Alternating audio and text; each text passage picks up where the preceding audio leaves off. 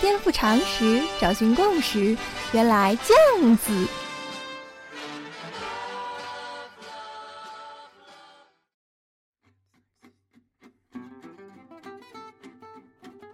颠覆常识，找寻共识，欢迎收听练脑脱口秀。原来这样子，在原来这样子的微信群里啊，有听众点播啊，叫徐光头讲讲购物这个题目。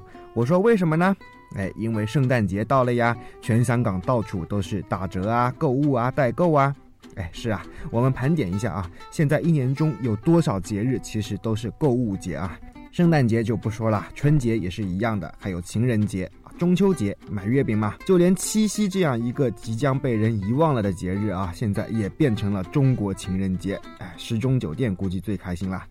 许光头孤陋寡闻呐，直到前不久才听说有个双十二这样的节日啊。马云真是厉害啊！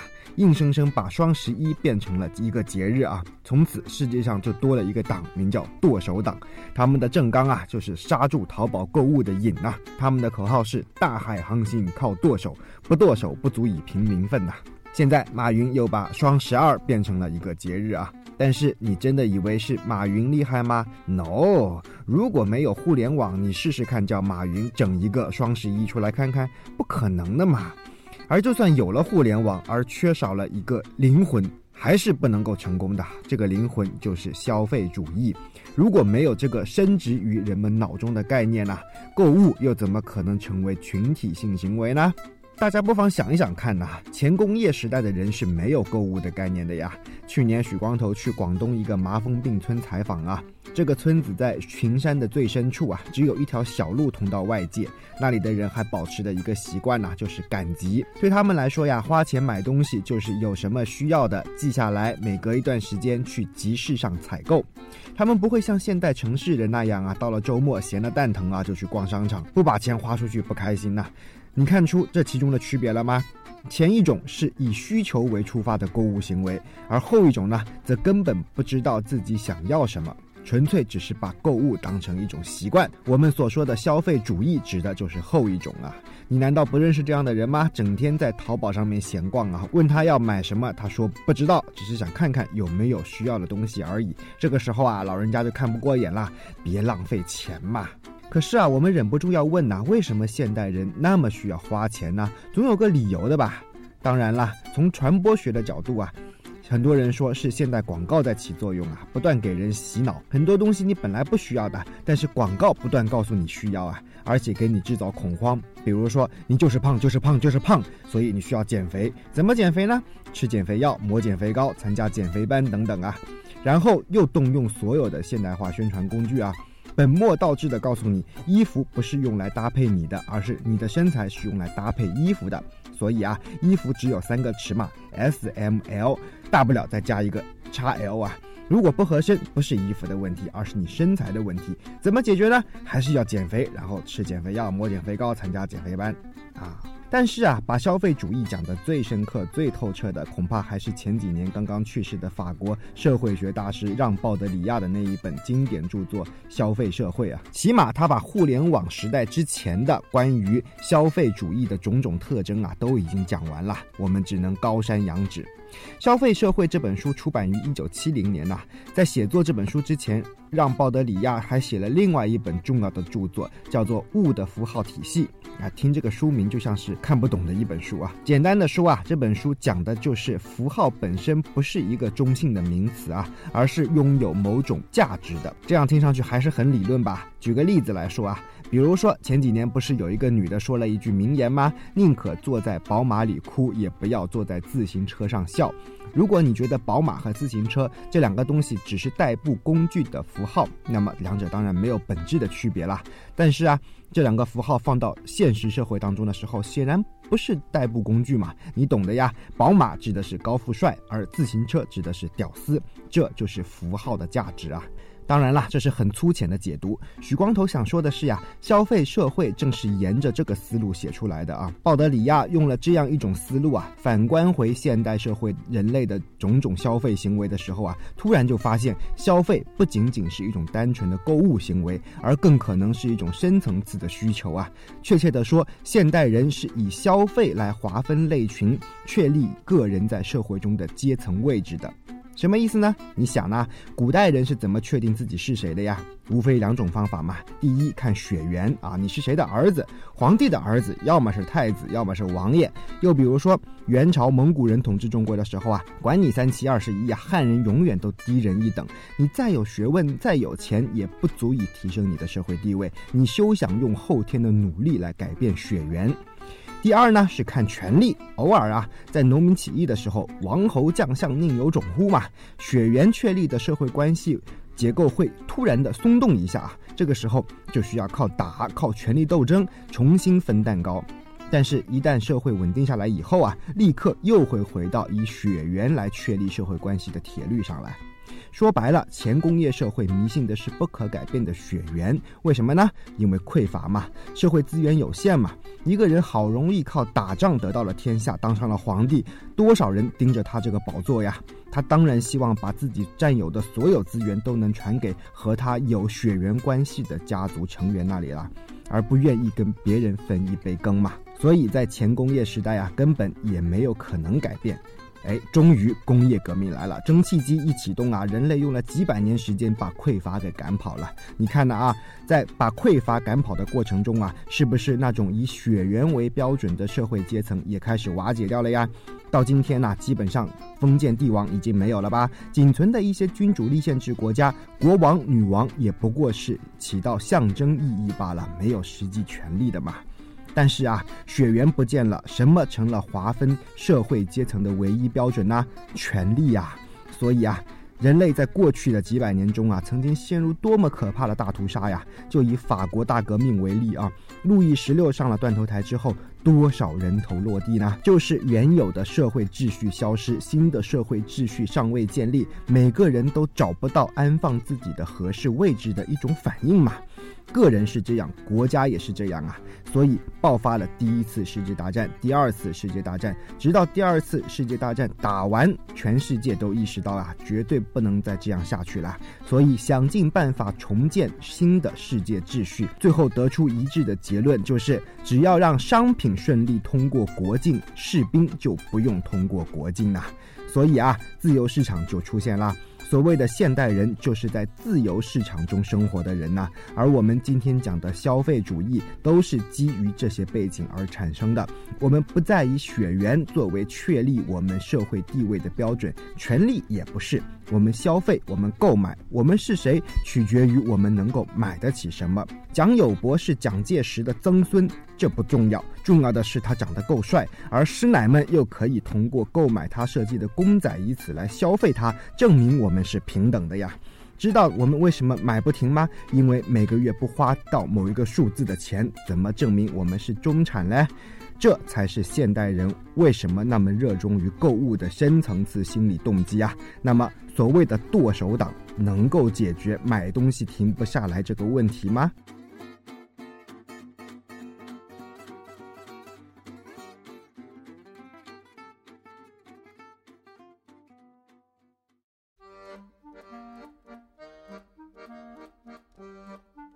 许光头的小叔叔《消费社会》，法国让·鲍德里亚著，刘成富全志刚译，南京大学出版社二零零八年十月出版，全书二百零三页。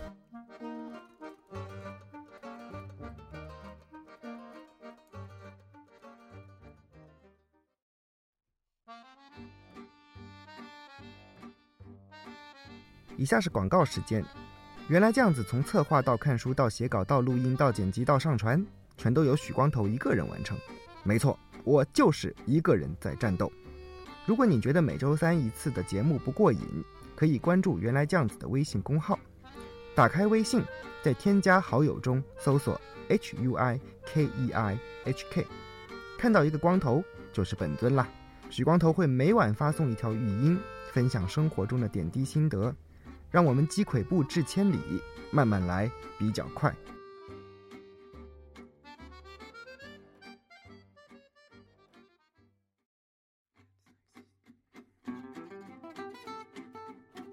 互联网商业有一个铁律啊，叫做“得女人者得天下”。谁要是能够抓住女人的心，就一定能在商业拼杀中胜出啊！为什么呢？因为互联网就是一个很女人的东西嘛。这里所说的女人没有贬义啊，指的是感性的、冲动的，只是一种客观描述啊。男人的身体里面也可以住一个女人呐。有时候许光头自己都觉得自己内心是个女人啦。淘宝就是这么个东西啊，那么多的图片，那么多的宣传广告，那些爱泡在淘宝上的女人们，看到一个淘宝模特身上穿的衣服啊，也不管适不适合自己就买了，买回来以后可能也不穿，老公或者老妈就在旁边逼逼啊，说浪费钱啦，买了也没有用。哎喂，有没有搞错啊？什么叫有用没用啊？所谓的用，在购物的那一刻能够满足到我的心理需求，难道不是用吗？凭什么穿在身上才叫有用啊？什么叫活在互联网时代的丰裕社会中的人呐？如果看不惯新的生活方式啊，只有一种解释嘛，那就是你老了，对未来失去兴趣了嘛，开始以一种防守的姿态来面对这个世界。而实际上呢，无论你喜不喜欢，这就是年轻人的命，你改变不了的呀。在消费社会里面呢，鲍德里亚作为知识分子嘛，那当然也是要对消费主义批判一番的，否则怎么显示他的深刻呢？他告诉你啊，现代人在这样一种消费主义当中啊，你怎么通过异化而迷失自我的？好比说，现代女性都要追求美丽吧，这没有错吧？但是啊，请问美丽这个形容词的标准是由谁来定义的呢？要年轻，要瘦，要自信，要展现出一种跟广告里一样的健康状态。鲍特里亚告诉你啊，这就是发达资本主义社会寻求建立一种身体关系新伦理啊。美丽这两个字就成了一种新的宗教，一种绝对的命令啊。宗教不就是这样的吗？不准质疑，绝对的服从。生活中啊，谁会质疑要美丽是不对的？但问题是啊，鲍德里亚认为美丽的解释权是由资本垄断的，谁掌握更多的资本，谁能够控制媒体，谁就拥有对于美丽的解释权。所以啊，消费虽然是一种取代血缘权利的新的社会划分阶层的标准啊，但是人类在这样的社会中并没有获得真正的解放啊。现在二十一世纪的我们特别能体会到这种感觉吧？上一代人好像没有那么强调大学毕业就得买房子吧？但是对我们来说，好像已经是天经地义的事情了。但仔细想想看呐，这观念不过也就十来年时间吧，竟然就已经这么深入人心了。你说，随着经济的发展，我们到底是更自由了，还是更不自由了呢？好了，说到这里，我又听到有人问了，那怎么办呢？许光头看过一些读过《消费社会》这本书的朋友写的文章啊，不少人都有这种感觉啊，就是，哎，读了还不如不要读了，读完心情沮丧啊。鲍德里亚把这个时代的丑陋啊，消费社会的恶心，像一堆解剖完了的尸体一样往你面前一摆，哎，臭气熏天，但是没有告诉你怎么把它安回去啊。有人甚至说啊，读完这本书，今后买东西都好不爽嘞，总觉得自己在买东西的时候好像被人利用了似的。很多老而不死的人就告诉你啊，想获得救赎吗？那就得剁手啊，别买啊，甚至于把购物当成一种心理疾病啊！真的，你去网上查查看的啊，就有一些机构声称啊，吃了他们的药可以帮你戒除购物瘾啊，这也不奇怪了，人脑当中就有这么一种机制啊，在遇到冲不过去的坎儿的时候啊，会自动想能不能退回去，觉得只要一切都没有发生过，就不会有现在这样的恶果了。有没有搞错啊？好吧，现在就让我们退回到消费社会以前。那你说我们要怎样重新划分社会阶层呢？难道又要回到以血缘和权力为标准的世界吗？今天的这个世界，对，没有错，是有很多问题啊。很多人因为买不起房子而叫苦连天，但问题再多也比你那种不靠谱的血缘关系好吧？要知道，买房子这件事情好歹还是可以通过努力而改变的吧？但是血缘这件事情，你能改变吗？现在这个社会阶层固化，好歹不是绝对的固化，但以血缘作为标准，则是绝对的固化。你真的要回去吗？更何况啊，消费社会是建立在整个人类社会进入丰裕时代这个大背景之上的呀。如果没有发达的自由市场，像匮乏年代一样啊，一切都是凭本、凭票、凭证供应啊，你想消费，你上鬼那里去消费啊？这其实是一种世界观的问题了，就是不能因为现在不好就否定整条来时的路啊。面对当下的问题，唯一的方法就是向前冲过去嘛。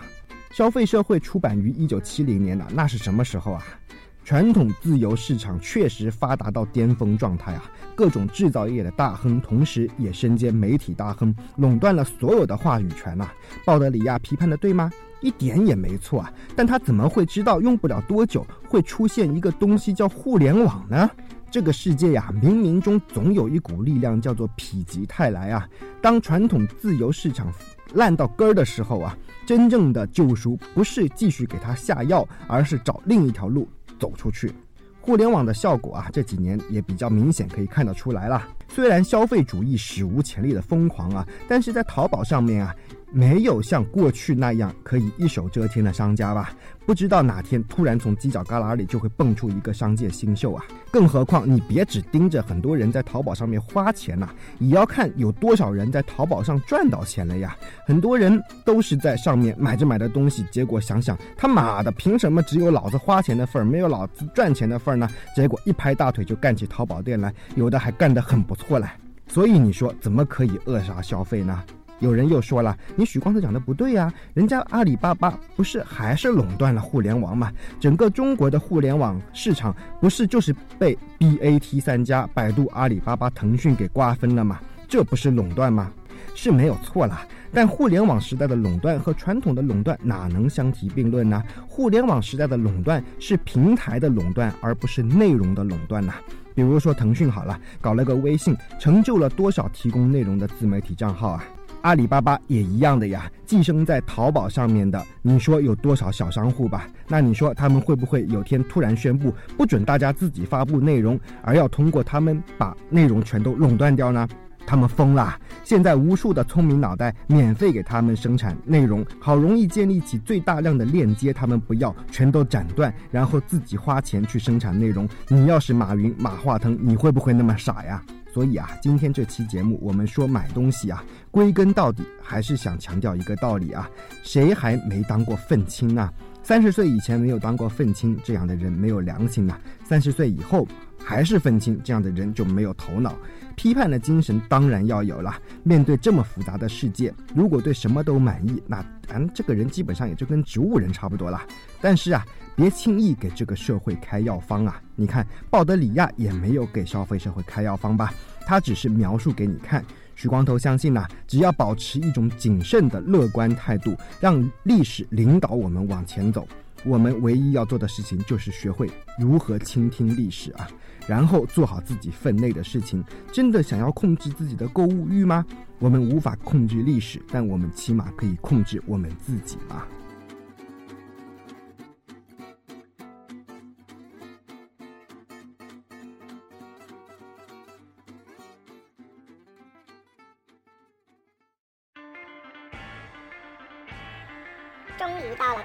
洗光头的时间了，嘿呀嘿呀嘿呀！大家好，这期由我来做点评。我是素，一个生活在温哥华 N 多年的北京妞。话说，我知道许继这个人的存在，也只不过是十月里的事情。一个偶然的机会，我在微博里看到他的“为什么国家可以统治我”。好吧，那就打开听听吧。听到第一句话，我就乐翻了。颠覆常识，找寻共识。好牛的口气啊！一个生活在香港的那样正常环境里的人，要怎样的颠覆常识呢？这引起了我极大的好奇心。就这样，我开始听起他的节目来了。许光头的节目选题内容跨度之大，果然是往往颠覆我们固有的常识。这也让我对他的每一期节目有着期待，等着惊喜。而他那些用当下最流行的网络语言来形容的。社会种种现象、历史事件典故或事件背后的原因，往往可以戳中我的笑点、盲点、泪点或痛点。把新加坡形容成处女座，太好玩了，也太贴切了点了吧？许光头，处女座都有啦，你什么时候上五仁月饼呢？当然，最让人灵魂出窍的是被他戳中了痛点，譬如上一期节目中的那个猴子与香蕉的典故，就让我呆坐良久啊！我们这些曾经好好学习、天天向上，不但数理化，连语文、历史、常识、政治都要遵循标准答案的一代，不就是那些不敢去触摸那些美味香蕉的猴子吗？不但如此，如果有人告诉我们说那香蕉很好吃哦，我们这些人还要对其群起而攻之呢。哎，事情有的时候就是这样，让人崩溃啊！许多节目里边有很多让人会心一笑之处，我就不多说了，还是等着他更多的颠覆我们吧。